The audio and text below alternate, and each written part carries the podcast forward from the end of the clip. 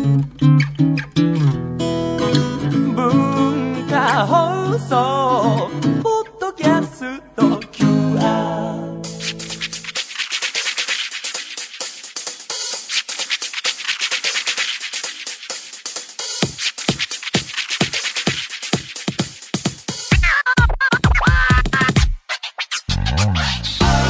こんばんは。内山聖輝のワンクール。パーソナリティの内山聖輝です。えー、6月入りましたが皆さんいかがお過ごしでしょうか？まあね6月といえばというかこれぐらいの時期になると梅雨がえー、地域によっては始まったりこれから始まろうとしたりしていると思いますが雨が増えてくるのかなという感じですけれどもまあね見方を変えれば、えー今年2018年の上半期が、えー終わろうとしているという見方もできるわけで全く時が過ぎるのは早いなという、えー今日この頃でございますけれども。あのー最近のニュースで言うとサッカーのチャンピオンズリーグ決勝戦この間ありまして私テレビで、あのー生観戦しまして時間がね朝の3時45分キックオフかな。なかなかな時間なんでね結構、えー体内時計狂うのも覚悟でこれね1年に1回ビッグイベントなんでね見たんですけれども。あのチャンピオンズリーグっていうのはですね、まあ、簡単に言うとこうヨーロッパの、えークラブサッカーのクラブチームのナンバーワン決定戦みたいな意味合いでしてまあヨーロッパサッカーがやっぱり基本的にはサッカーレベル的には中心ですから世界ナンバーワン決めようというような大会と言ってもいいと思うんですがだからそういう意味で言うとその普段日夜あの一緒に練習したりプレーしてるチームの、えー、切磋琢磨なのでたまに集まる国別の代表のワールドカップよりなんなら決勝のレベルとしては戦術的には上なのではないかなというような意味でもですねサッカーファンは必見の大会なわけでございますがまあ今回リバプールっていうイングランドのチームと、えーレアル・マドリードっていうスペインのチームが戦ったんですけれども。これねまあ結果から言うと1対3でレアルの勝ちと。レアルが3連覇しまして。まあ強いですね。あのまあその見るときはあのリバプール久々の決勝戦だしリバプールの今の監督がクロップという人でこの人はもともとドイツのブンデスリーガのドルトムントっていうね香川選手が、えーいるチームで監督をしていた人なので、まあ、なんかそういういろんな意味重なってあとレアル今強すぎるだろうっていうかもうレアルはいいだろうっていうようなねなんとなくの気持ちもあってリバプール目線で見てたんですけれどもやっぱりねレアル強かったですね。ジダンはやっぱり持っているというかいやそのいろいろ、えーお酒飲んだり食べ物用意したりして見てたんですけれども試合いろいろありましてね。まずはやっぱりサラーっていうですねリバプールの大エースそして今のエジプト代表の本当英雄ですね国民的な。この人ねこれからみんなサッカーあんまり知らないっていう人もねサラーの名前はね絶対覚えた方がいいと思っていて。というのもその期待値的には最近ここ何年もバロンドールっていうこうその1年のナンバーワン選手を決めようみたいなショーではずっとクリスチャーノ・ロナウドかメッシかというような2人が取ってきたんですけれどもサラーが、えーもしもう今年プレミアリーグで今シーズン大活躍だったのでプレミアリーグナンバーワンと言ってもいいと。そして今回チャンピオンズリーグでもリバプールが決勝戦まで来た。だからこの決勝戦で大活躍して MVP 級の活躍をして勝ってなおかつこれから、まあ、エジプト代表ですからどこまで上行けるかは分からないけれどもワールドカップでも大活躍したらこれがバロンドール久々に新たな人材来るんじゃないかっていうようなレベルの人なんですね。そのサラーっていう選手が、えー試合始まって途中で怪我で、えー接触による怪我で、えー選手交代となってしまってこれは本当分かれ目というかあのワンプレーがなければっていうねスポーツでたらればを言ってもしょうがないんですけれどもあれがなくサラーがずっとフル出場してたらどうなのかっていうのと今回ニュースで見た人も多いかもしれませんがリバプールのカリウスというキーパーがですねまあいくつかもっと向上させられるプレーが。まあ、明らかに1点目、えーベンゼマ選手によるレアルのフォワードのベンゼマ選手によるゴールは、まあ、あれはミスと言ってもいいと思うんですね。つまり何でもないボールをキャッチして、えー味方に投げようとしたらそこにベンゼマがいたっていう。で足を伸ばして当てたらもうこうあの瞬間僕もテレビで見てて何が起きたかちょっとさっぱりわからなくて反則をしてキーパーにファールをして分取ったのかなと思ったんですけどあれリプレイ見るとねうまくやってますね。あれはまあミスでしょうね。そしてベイルのあのいわゆるバイシクルシュートはもうあの瞬間はもうなんていうか時が止まったかのような。あんな美しいゴールがこの世界中の人が見ている緊張マックスのあの瞬間にあんなことができるのかというような素晴らしいビューティフルなゴール。あ本当なんかなんていうんですかねサッカー見ててよかったというような美しい瞬間でした。あれはまあしょうがないとしても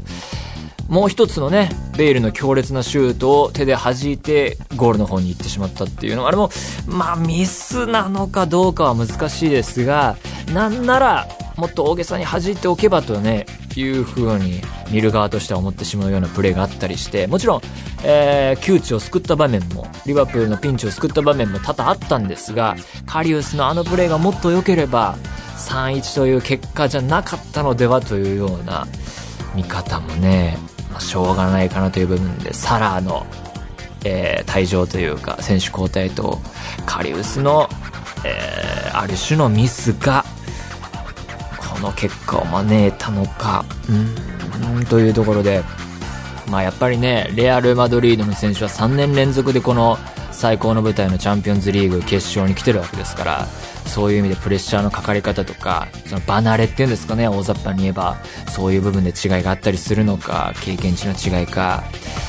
いやーね、にしてもね、途中出場でベイルとかが出てくるわけですからね、選手層の違いもあるし、レアル強すぎるなという風な決勝戦でしたね。こんなに3年連続でここで優勝して、レアルのレギュラー選手たちのモチベーションというかね、クリスチャーノ・ロナウドとかどうなるか分かりませんけれども、これから、そういう部分もなんか勝手な、他人の勝手ながら考えちゃいますよね。だって、世界を制してるわけですから、いやそれを連続してっていうのはね、ちょっと常人には想像しがたい心境っていうか、燃え尽きてもしょうがないようなレベルですよね。まあ、一サッカーファンとして、その、どこのチームにもうそんなに深く肩入れしてない身としては、来年はちょっと違うチャンピオンが見たいなっていうのが大雑把な感想としてありますね。あと最後に、温かい場面というか、カリウスが一人で、あの、試合後に、敗戦後に、あの、リバプールサポーターの方に行って、なんて言うんですかね。まあ、謝るというか、ミスをしたっていうような表情をして、そういう手の動かし方をした時に、もちろんサポーターの中には、口汚く罵りたくなるような気持ちの人や、実際にそうする人もいたのかもしれませんが、多数のサポーターが、えー、拍手を送って、カリウスを慰めるようなね、声を送っていたのはちょっと、それは、そのベイルのゴールとはまた逆の意味でスポーツの美しさというか、サッカー見ててよかったなというような場面でしたね。やっぱりそういう悔しい気持ちにいる中でも応援しているチームの一員の選手が傷ついた時には声を送って鼓舞してあげるっていうのがね本当の真の意味での応援だなというふうにあのシチュエーションを見ていて思いましたね。まああの結果はこうなりましたが大変面白い決勝戦でした。来年もねチャンピオンズリーグとっても楽しみにしております。それでは内山昂輝のワンクールスタートです。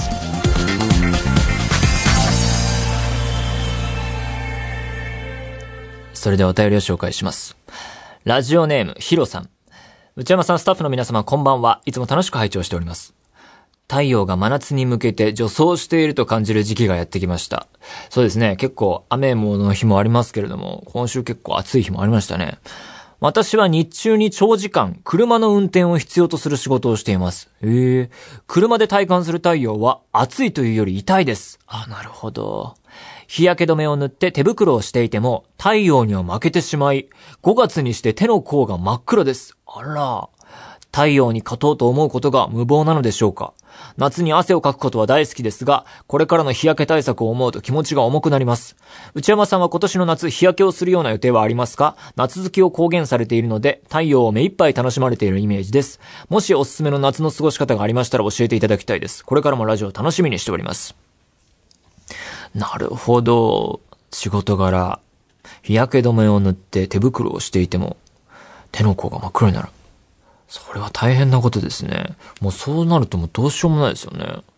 その、車のガラスに、窓ガラスに何かこう、フィルターというか、そういうのを貼るみたいなことなんですかね。それ以上ってなると。ちょっとね、車運転しないのでわかりませんが。えー、日焼けをする予定は、全然ありませんね。ただ、その、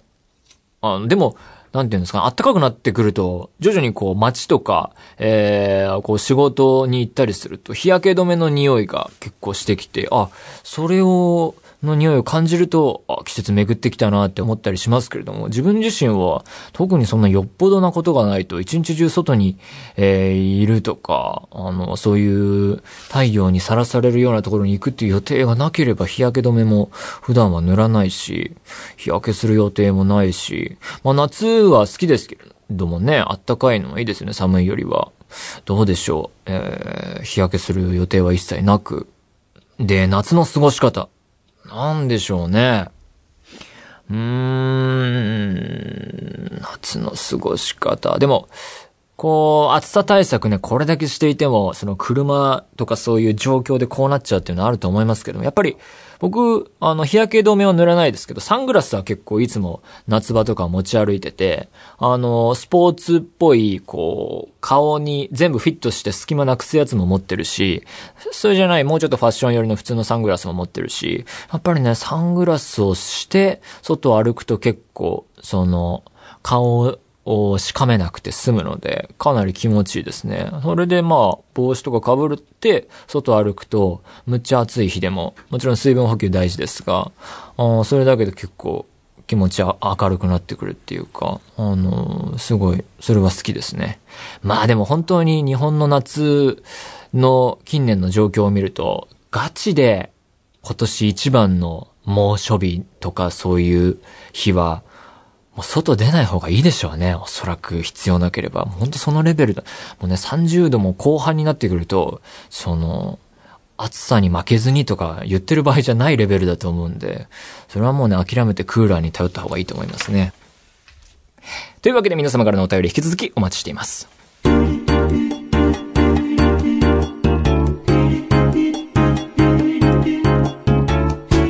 内山幸喜のワンクール。内山さん、これ、買いです。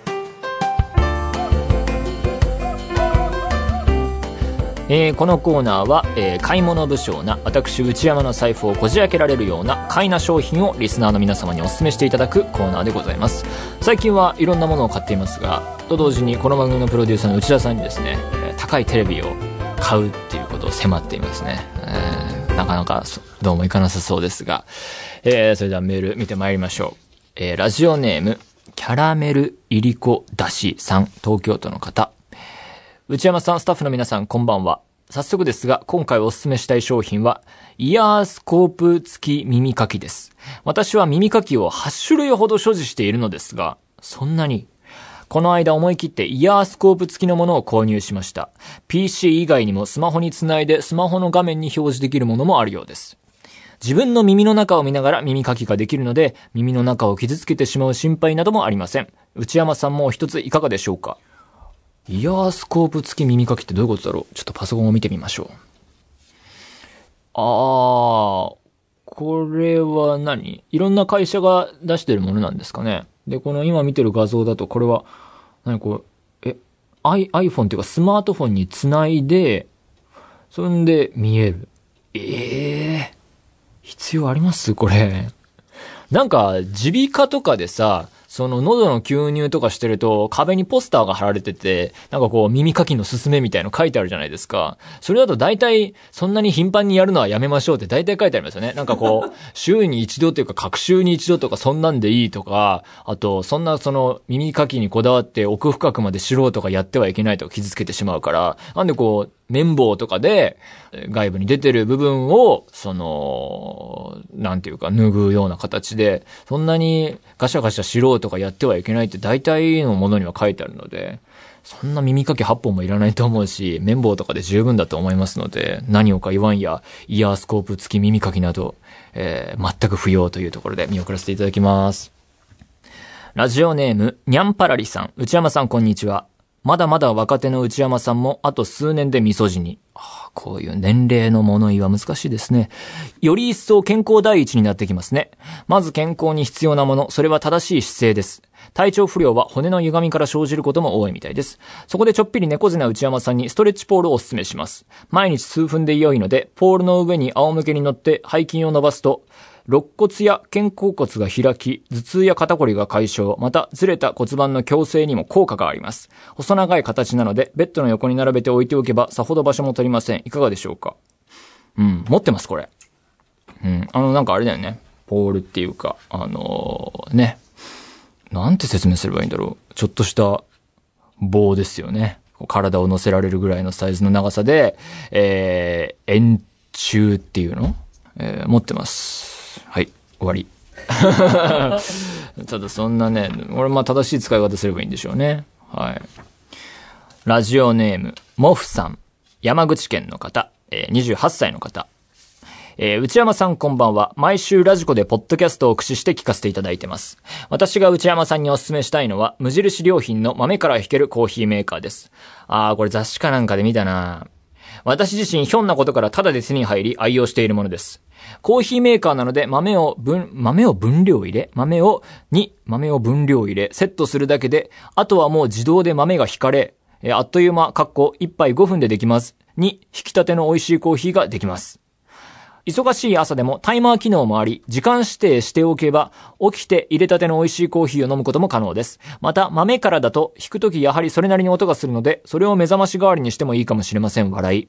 いや、豆からじゃなくていいです。いや、そんな音するなら結構ですと思われるかもしれませんが、安心してください。もちろん粉からもでき、静かにコーヒーができます。かっこその時点でおすすめする側は負けですが、笑い。サーモスのタンブラーに自分好みの温かいコーヒーを入れ、持ち歩かれてみてはいかがですか？ご検討のほどよろしくお願いいたします。なるほどね。コーヒーメーカーね。なんか無印のこれ結構ね、人気ですよね。え、アマゾンだと33,800円って書いてある。結構するんですね。コーヒーメーカーってそんなにするんだ。へえ。豆から引ける。はあ。コーヒーそんなこだわりないんだよな別にって感じかなそうですね。どういう観点で、えー買い物を見送っていくかだけですね、あとは。えーまあでもこのね、あのーセットして、えー朝に飲めるっていうのはいいライフスタイルだと思いますが、私のその、まあ朝から午前中から働くとして、私のタイムスケジュールにそんなコーヒーを楽しむなんていう余裕は全くないですね。もう起きて、いつもね、あなんでこんなに、なんでこんなになんか追われてるんだろうっていうぐらい時間がないので、確かにこう、起きて、その、覚醒させるというか、別に低血圧ということはないんですけれども、あの、なんか起きて活動しだすまでに、なんかその、寝床の iPhone とかを見て、ああ、サッカーこうなったかとか、なんかこういうニュースがあるのかみたいな、あの時間を減らせばいいっていうことは分かってるんですけども。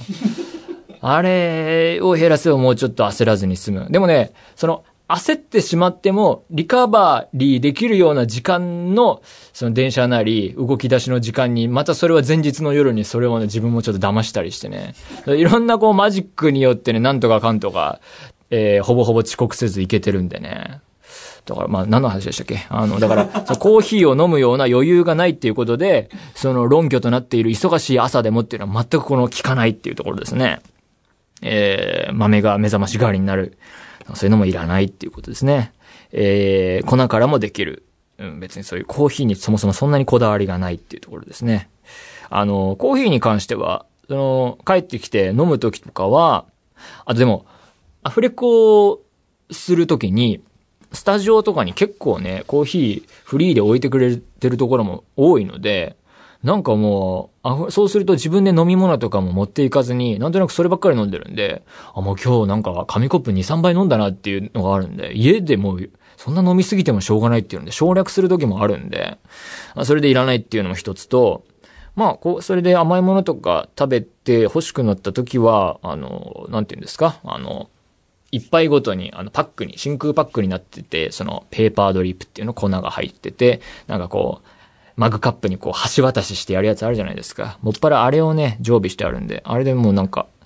十分満足というか、えーコーヒーにこだわる時が来るかもしれませんが、今んとこね、あと、まあ、無印良品のことなんでいろいろ考えてるとは思うんですが、絶対こう、お手入れ的な部分とか、掃除っていうかね、こういうコーヒーメーカーとか、あと、ジューサーだったり、ミキサーだったりっていうのを、なんか、ここ掃除しにくいな、みたいな細かい部品とかがあったりね、それがネックになって、ああ、もう埃溜まっちゃってるから使うんだとしたら、掃除からだな、みたいなのでね、ああ、もうこれはダメだな、使わない、ゴミ、みたいなことになってしまう 可能性も否めないので、そういう、こういう機会はね、家に置くのは結構慎重になりがちですね。で、最後にはサーモスのタンブラーに自分好みの温かいコーヒーを入れ、なんでもスタジオにあるので全然大丈夫ですね。えー、ということで、見送らせていただきます。えー、こういう感じで、皆さんも何か思いつかれたら何でもいいので送ってみてください。皆様からのメール引き続きお待ちしています。以上、内山さんこれ買いですでした。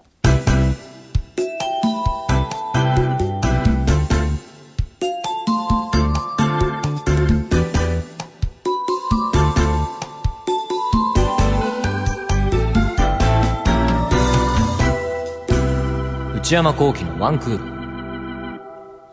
内山さん、打ち上げ来ないってよ。えーこのコーナーでは皆さんの身の回りにいるマイペースすぎる人を紹介していきます。えー打ち上げね、えーこれから行きます。なので、このタイトルもね、えちょっとどうかなっていうところですけれどもね。えーラジオネーム、おしぼりさん、神奈川県の方。内山さん、スタッフの皆さん、こんばんは。いつも楽しく拝聴しております。以前、複数人で映画を見に行った時に、チケット買っておくよと言っていた友人が、待ち合わせ時間になっても、会場時間になっても、待ち合わせ場所に現れず、どうしたんだろうと心配していると、上映開始の時間になってようやく連絡がつきました。訳を聞くと、待ち合わせ時間より少し前に街を散策していたら、美容院のチラシを配っていた人に捕まって、髪を切っていたというのです。その友人とは小学生からの付き合いなのですが、ここまでマイペースだったとは、と思いメールしました。その友人とは今度また映画を見に行ってきます。長文失礼いたしました。これからも内山さんのご活躍楽しみにしております。健康第一で、くれぐれもお体などご自愛くださいませ。はあ、なるほどね。待ち合わせ時間より、髪を切っていた。これ、だからこれ遅刻っていうのとちょっと意味合い違うよね。その、もうそこにはほぼほぼいたわけだからね。でも、え、どんくらい、だって美容院だから10分カットとかとはわけが違うわけでしょ？だから、いろいろ、えーカットだけだとしても、やっぱ、1時間ぐらいはね、最低でもかかると考えたら、えー結構早めには来ていたけれども、髪を切っていた。と、でも上映開始の時間に連絡がついたってことは、シネコンだとしたら15分、10分15分ぐらいはそこからあるとしても、連絡がついたってことはその場にいる、いないってことですよね。だから、間に合わなかった可能性が高いですよね。じゃあダメですね。それダメ。そういう、なんか、上映、本当に本編始まってから入ってくるっていうのはちょっとね、どうしてくれんのっていう気分になるんでね。その友人との関係続けるのは構わないですけれども、ちょっと映画見に行くのをやめてもらいたいですね。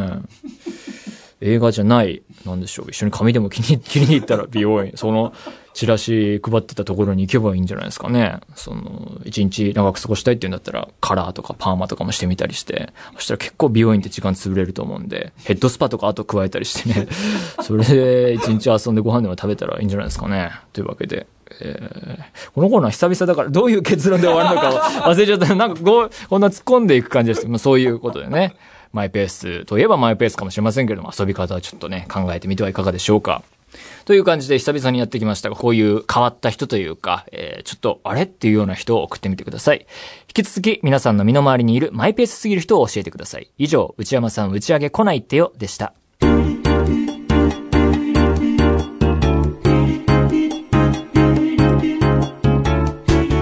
内山幸喜のワンクール。